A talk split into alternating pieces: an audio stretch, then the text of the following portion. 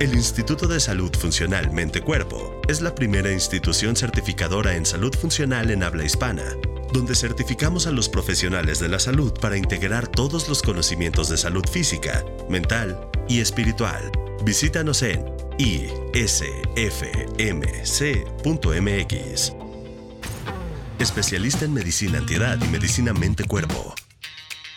Reconocida nutrióloga funcional, conferencista y escritora a nivel mundial. Ella es Natalie Marcus.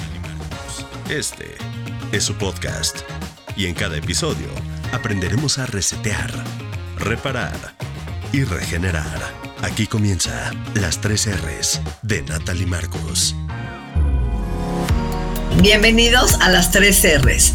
Siempre tenemos la oportunidad de reparar, regenerar, y sobre todo resetear nuestro cuerpo y nuestra vida.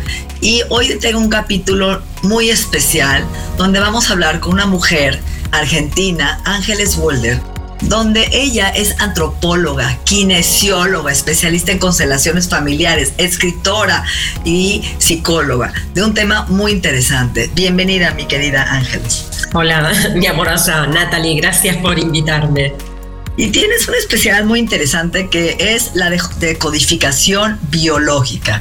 ¿Qué significa esto? Descodificar significa llegar al origen de la aparición de una enfermedad, de un bloqueo en la vida o de un trastorno de tipo mental, incluso un comportamiento. A veces, por ejemplo, llega alguien que dice, miento mucho eso es un comportamiento, es algo que hace, ¿no? O no puedo ser fiel. Pues vayamos a mirar dónde se inició y qué fue lo que lo desencadenó. La descodificación lo que tiene como característica y peculiaridad, porque de psicoterapias tú misma sabes muchísimo y hay infinidades de todos los colores, ¿no? Pero la descodificación lo que hace es buscar un código el código instalado y lo hace a través de la pregunta base, ¿no? Es como hacemos una hipótesis y le preguntamos a la persona por eso que le ha llevado a a ese tipo de experiencia, pero con una tonalidad muy específica. Si viene alguien con un tema de hígado, yo le pregunto por carencia, si viene por un problema de bronquios, por amenaza. Ya, no, no voy a hacerlo al revés, sino que preguntaré exactamente por un código. Y eso es lo que hace que la persona reconecte automáticamente, sin quererlo y sin poder filtrarlo a través de lo racional, reconecta con el cuerpo.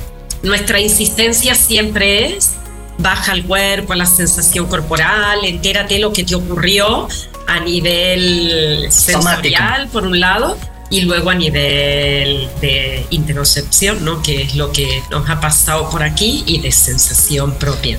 ¿Y cómo llegas al inconsciente? Al inconsciente se llega solo a través del cuerpo. O sea, cuando alguien viene, yo siempre les digo, fíjate que yo no te voy a creer nada, nada de lo que me digas, pero nada, nada, nada. O sea, a mí me da igual. Lo que no le creo es a tu cabeza, eso es lo que quiero decir. Porque cuando llega la gente dice, fíjate que pasé una mala época, me separé, tuve problemas de trabajo, mis padres enfermaron, mis hermanos se largaron, me tocó todo sola y a partir de ahí sé que enfermé por eso, claro, pero no sabes si la persona viene con un problema de tiroides o con un problema digestivo o con un problema musculoesquelético, pues habrás sentido de una manera muy específica. Y ahí es cuando te digo, vamos a buscar el, el código, no lo hacemos porque sí. Y entonces lo que, lo que hay que tener en cuenta es que no es todo el abanico de experiencia de la vida, son instantes como muy concretos, pero demoledores. Son esos momentos de sacudón, ¿no? si tuviste toda esta historia, fue todo un periodo, por ahí pasaste tres años malísimos, ¿no? De, de miles de cosas que no sabías ni cómo gestionar, pero dentro de todo eso Si tú vienes con un problema musculoesquelético, yo voy a buscar un instante de desvalorización o de impotencia. Y si vienes con un temita de tiroides, lo que haré es buscar un momento concreto en donde te hubieras comparado y hubieras dicho, ay, es que no llego al rendimiento, tengo que darle más, ¿no? Tengo que hacerlo como más rápido para, para poder conseguir lo, lo que hace otro, por ejemplo, ¿no? Lo que pasa es que el cuerpo va guardando estas memorias, ¿no? Y estas emociones. Y tú lo que haces es accesar a esas emociones reprimidas que el cuerpo está cargando, somatizando de alguna forma, ¿no? Y que han causado esos daños y que se van guardando hasta que el cuerpo enferma porque el órgano, ¿no? Somatiza. Es lo, es lo que estoy entendiendo. Ahora, dime una cosa. Eh, eso que estás hablando es muy interesante porque yo trabajo obviamente con la salud y siempre hablo de la relación mente-cuerpo, ¿no? De tiroides que está atrás de esto. Ahora, tú me dices, ¿cuál es la diferencia de constelar y la biodecodificación? Porque yo, por ejemplo, sé que hay gente que no sabe que está cargando desde la abuela, ¿no? Culpas, por ejemplo, de la guerra o de la carencia, cuando hace una dieta o tiene miedo al hambre y no le funcionan las dietas, que en tu libro hablas de eso, ¿no? De hambre emocional, porque lleva cargando desde generaciones anteriores muchas cosas que tienen que ver con, ¿no? El gen del hambre, la culpa de comer, el comer por emociones, etcétera. Sí, son dos sistemas terapéuticos completamente distintos y con bases diferentes. Por un lado está la descodificación biológica que se basa en las leyes de Hammer a nivel de teoría. Otra cosa es el acompañamiento, que ahí lo hacemos con diferentes herramientas. Pero la parte teórica significa claramente la persona tiene un problema X y ha tenido un conflicto que está relacionado con esto. La idea es que algo te lo desencadena cuando tú ya tienes 20, 30, 40, 50, 60 años, pero que eso está en relación con alguna experiencia previa. Ese conflicto desencadenante está ligado con un conflicto programante que pudo ocurrir en diferentes momentos. O sea, la programación pudo haber estado ya sea en la primera infancia, en el momento del nacimiento, durante todo el embarazo, en el momento de la concepción o que sea previo, como tú bien dices, son memorias transgeneracionales que vienen de lejos. Ni siquiera sabemos cuántas generaciones podrían estar impactando en la vida de una persona a nivel emocional.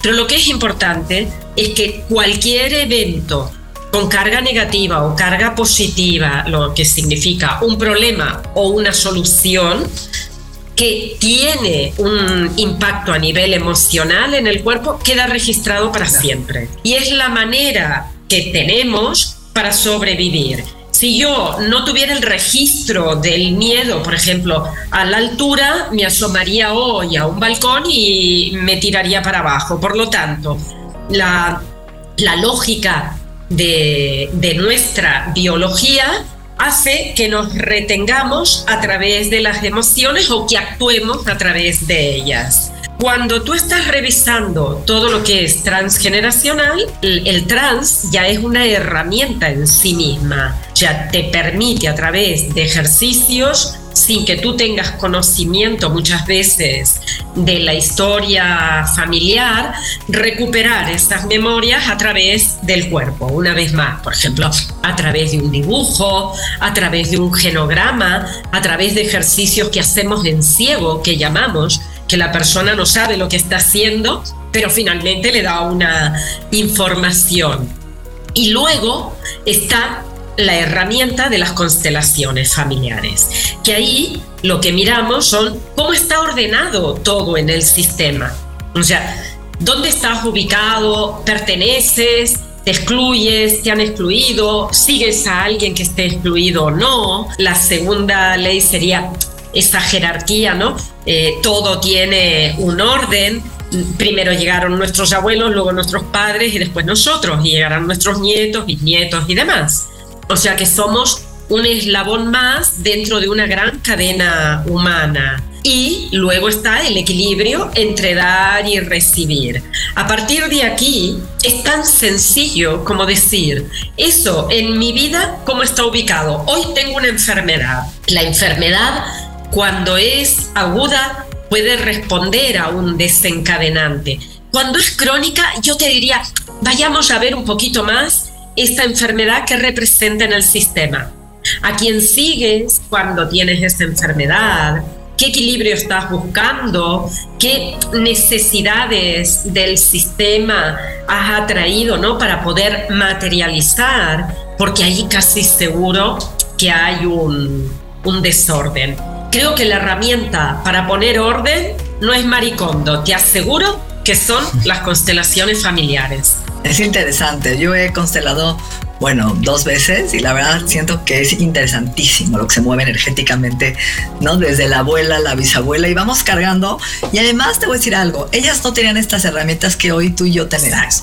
Y hoy es mi obligación, y más que tengo tres hijas, de poder liberarlas de toda esa carga, ¿no? Y poder liberar también a mis ancestros. Es un doble trabajo, ¿no? Lo que me libera a mí y también a ellos. Creo que es maravilloso. Cuando tú trabajas con el trans o con las constelaciones, te digo que todos los que estuvieron antes se alegran del trabajo que estás haciendo, porque como bien dices, ellos no pudieron ir a un constelador, a un facilitador, ¿no? No tuvieron la posibilidad de descodificar. Quizás pudieron reflexionar mucho más que nosotros, que vamos con prisas, pero hay dolores que no, no se han acabado, que continúan estas muertes inesperadas en el clan, niños pequeños, personas que han tenido que ir a la guerra, eh, injusticias que se han experimentado. Siempre es todo lo no acabado, ¿no? Lo no finalizado, lo que busca que alguien dentro de un sistema familiar pueda terminar por eso se alegran. Ah, pues hemos acabado con esto. Anda, que tenemos una vida para experimentar cosas nuevas, ¿no? Y eso es chulo, no quedarte con... Maravilloso. Todo lo que, que pensamos que es un dolor o darnos la, la, vuelta y decir, ay, todo esto que estoy viviendo es por tu culpa. No, no, no, por favor. Asumamos la responsabilidad de nuestra vida aquí y ahora. En bienestar somos un grupo de especialistas enfocados en la prevención y te ayudamos a diseñar un mapa de bienestar con dietas de vanguardia. Visítanos en bienesta.com. Las 3 R's es un podcast de Natalie Marcos, nutrióloga funcional, conferencista y escritora a nivel mundial. Eh, eso que empezaste diciendo, vamos al psicólogo y nuestra narrativa, ¿no? No nos está funcionando. Si esa historia que te estás contando diario o que le estás contando al terapeuta no te ha liberado, no es por ahí. Hay que buscarle, porque si fuera eso ya serías libre. Esa es la primera, ¿no? Señal de que estás en la ruta equivocada.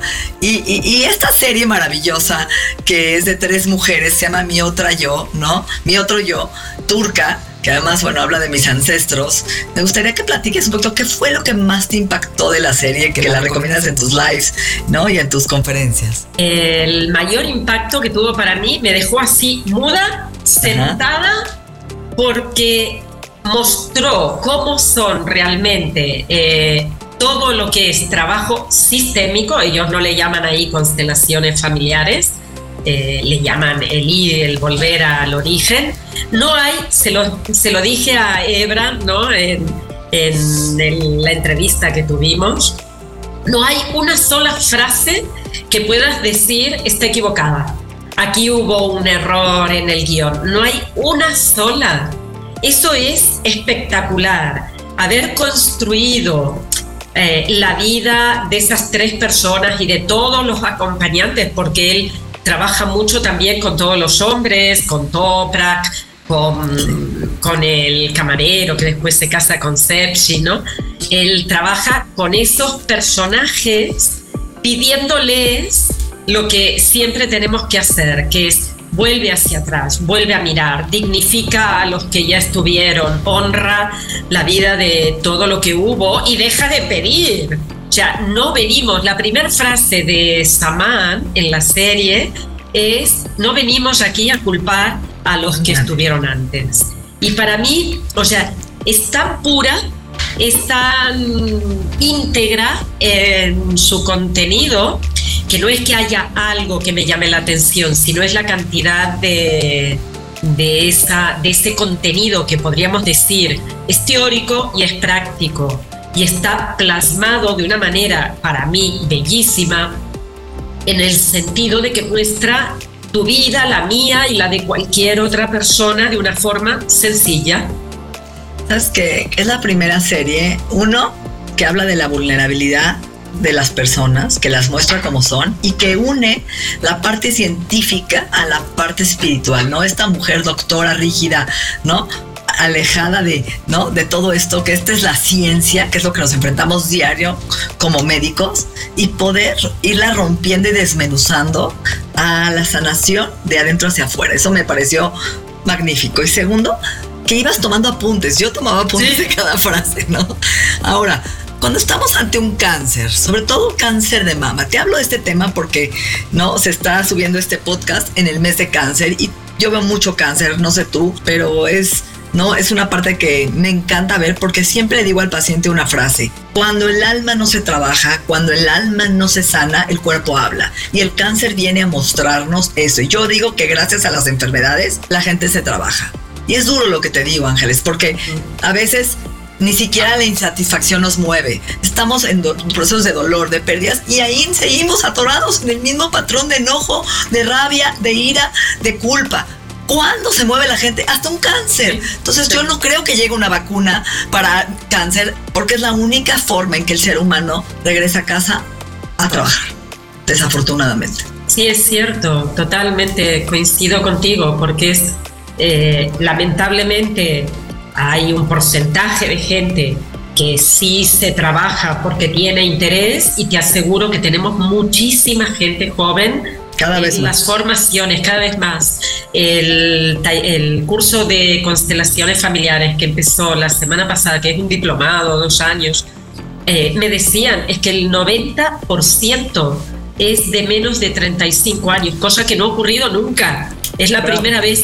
E incluso cantidad de hombres, cosa que tampoco ha ocurrido nunca. O sea que yo creo que el impacto de la serie ha sido para hombres y para mujeres. 100%. Y ha movilizado mucho el sentir de, bueno, a ver, si empiezo a pensar que no todo es así materia pura, ¿no?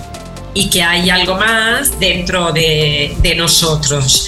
Y es llamativo como gente de todas las edades, pero insisto, ahora más gente joven se está preguntando cómo quiero vivir, cómo quiero crecer, cómo quiero evolucionar en mi vida, cuál es mi misión. Si no estoy conforme con lo que hago, lo puedo cambiar. Porque antes, claro, en la época de tu padre, mi madre, mi gente, ¿no? nuestros padres eh, tenían que trabajar y allá que se ponían y seguían toda la vida en el mismo sitio no había un planteamiento de voy a irme porque ay, no me siento satisfecho. Oye, esto cada dos años un cambio, que también hay que mirar debido a qué es, ¿no? Pero es como muy, muy rápido todo. Así es como vamos en la vida.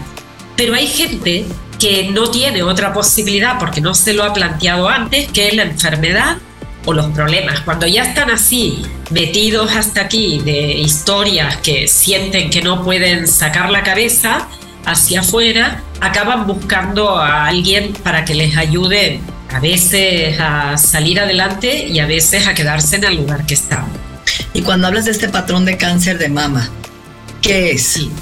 Mira, en general, en todos los tumores, no en el cáncer de mama, en la totalidad de tumores hay algo que es muy significativo, que es que la persona podría haber hecho un nodulito en el pecho, pero no hace un nódulo en el pecho, hace algo más grave, que es el tumor.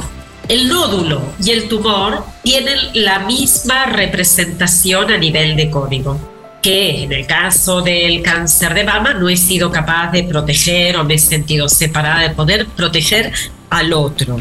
La descodificación se realiza a partir de eh, lo que cumple como función cada órgano. ¿Para qué nos sirven las mamas? ¿A ti te sirven de algo? Además de estética, pues como te puedes imaginar, erógenas, todo lo que tú quieras. Pero como función biológica es dar de comer al otro. Y es una una función que no está prevista para uno, que tiene un tiempo, que debería cubrirse durante ese tiempo y ya dejar de funcionar. Sin embargo, si la mamá, por ejemplo, lacta, ahí el pecho funciona y está ayudando al otro a sobrevivir. Pero si la mamá sigue lactando a un tío de 30 años que ya ha crecido y los pantalones ya, ¿me entiendes? Que ya no es un bebé, que puede ser la pareja, que puede ser un hermano, que puede ser un hijo o que puede ser la madre, ya está desfasado. Y a eso se le llama identificación. Ese es el patrón. Se han identificado con una manera de estar en la vida y no saben que hay otras. Sea, quien es mamá gallina no ve la posibilidad de que pueda existir otra forma de relacionarse con su pareja, con su hijo, con su madre, con sus amigos, con sus hermanos. No ve, solo ve una. Y es todo el día sobreprotegiendo. Claro, el que esté acostumbrado lo ve normal, lo ve bien e incluso le alegra. Si le faltara eso, se sentiría mal. Pero la mamá que está en esa situación, el día que ve que su hijo tiene un problema, que su pareja tiene alguna historia, ¡ah! tengo que hacer leche. Y la mamá se pone en marcha, ¿eh? construye más lobulillos, más células adenoideas para poder producir leche. Eso es lo que hace en un tumor que es de mesodermo, de una capa embrionaria. En el caso de los canales ductales, que es como el 80% de los tumores son ductales, eh, lo que ocurre es que la señora se sintió separada de poder proteger. Se ulceran los canales y cuando comienza, que ya obtuvo una solución dentro de su cabecita, cuando comienza la reconstrucción de los tejidos, se hiperproducen células para tapar los canales. Simplemente es esto, que si lo dejáramos haría su curso natural, ¿eh? sin tocarlo, haría el crecimiento y luego el decrecimiento, la mama se arrugaría, yo he visto mamas así, se, se iría como el tejido hacia adentro porque el canal retrae y a partir de aquí desaparece completamente. Ya no hay necesidad de hacer nada más. Pero lo interesante de esto, ya te digo, no es el hecho de que corresponda a un tipo de tumor, sino que cuando hay un tumor y es cancerígeno, ahí atención, lo que está viendo es un patrón de identificación con un personaje. Y creo que el carnaval de la vida nos invita a que nos vistamos continuamente de diferentes cosas, que no nos aferremos solo a una, ¿no? Que sea como algo más divertido. Aquí tienes que ser siempre yo he tenido mujeres de 60 años, de 70 años, que no ven salida en su vida si no es cuidando del otro. Y es una pena, porque cuidan a todos menos a ellas mismas. Es interesante ese patrón. Y dime una cosa para terminar, que necesitamos seres más resilientes, seres, ¿no? Más libres, más amorosos, con menos miedo, con limpiar aquello que nos limita como seres para expresar nuestro potencial humano. Y yo creo que todos nos deberíamos de descodificar después de escucharte a ti, ¿no? Tengas o no un achaque, una enfermedad, un síntoma, creo que para poder ser resilientes hay que limpiar, ¿no? Y sanar eso que estamos cargando desde muchas generaciones. En tu último libro, Hambre Emocional, ¿qué dice este libro? ¿Por qué lo tenemos que leer? Lo tenéis que leer por dos razones. Para no comer por hambre emocional y para tratar las emociones. Creo que es un dos en uno, ¿no? Porque abarca como los dos capítulos de busquemos estar bien, haciendo un recorrido, así como expliqué hace un ratito, ¿no? De vida desde cuáles son los conflictos, qué es lo que ocurrió en tu programación en la infancia en relación a la alimentación, en la lactancia, en el embarazo. Imagínate que en el embarazo, por ejemplo, la mamá discutía o tenía un problema en el trabajo o había circunstancias X que la estresaban. Y ahí sentía el bebé el cortisol o las catecolaminas que andaban circulando y no le puede poner palabras, evidentemente, pero sí que reconoce el estado, una vez más. El cuerpo lleva la cuenta, el cuerpo recuerda. Y ahí, si en ese instante la mamá decía, ay, fíjate, estoy nerviosa, estoy tensa, estoy mal, tal, ay, tengo un antojo, un caprichito, me lo voy a dar, y vaciaba un bote de helado, ¿qué ha recibido como información el cerebro? Ante una situación de estrés, se calma con azúcar, con glucosa, ¿no? ¿Y qué va a hacer esa persona? Pues que lo va a repetir ante cada situación que viva, que no sepa gestionar, que va a ser lo más fácil. Venga, un poquito de azúcar al cuerpo. Comer, alcohol, fumar, muchas de las adicciones, ¿no? Que estamos anestesiando todas las emociones por no saber somos analfabetas emocionales. Yo digo que hoy tendríamos que desde la escuela, desde el kinder, aprender, ¿no? Cómo poder hablar, sanar, comunicar, pedir tu necesidad, somos malísimos para pedir nuestra necesidad, ¿no? Con nuestra pareja, con nuestros hijos, con nuestros papás y empezar a, a no sentir culpa y vergüenza de pedir lo que necesitamos. Sí, exactamente. Si supiéramos incluso lo que necesitamos cuando vivimos un conflicto biológico, este no se transforma en conflicto, fíjate. O sea, lo podemos y yo sé que en el instante en que vivo una situación, por ejemplo, eh, de inseguridad, porque me han perseguido, me siento tranquila interiormente, esto no se materializa como síntoma, porque uno de los trabajos que hacemos dentro de la descodificación biológica es buscar cuál es el conflicto, pero sobre todo cuál fue la necesidad no satisfecha. Y a partir de aquí, cuando tú te lo puedes cubrir a ti misma, ya no necesitas del mundo exterior, ya lo tienes todo. Qué interesante. Muchísimas gracias, mi querida Ángeles. Podría hablar contigo horas y horas de tantos temas apasionantes que hoy tenemos la oportunidad con este podcast de transmitir conciencia, que como te digo, yo creo que en mi infancia mi papá decía que estaba yo loca si quería ir a una psicóloga y estaba prohibido en mi casa, no era un tabú. Y hoy, hijo, hay tantas herramientas para poder ser mejores seres humanos. Así que no tenemos excusa hoy seguirte a ti en tus redes, tus videos, tus talleres, tienes una universidad inclusive donde estás hoy, ¿no? Capacitando a la gente sobre estas herramientas maravillosas. Muchísimas gracias.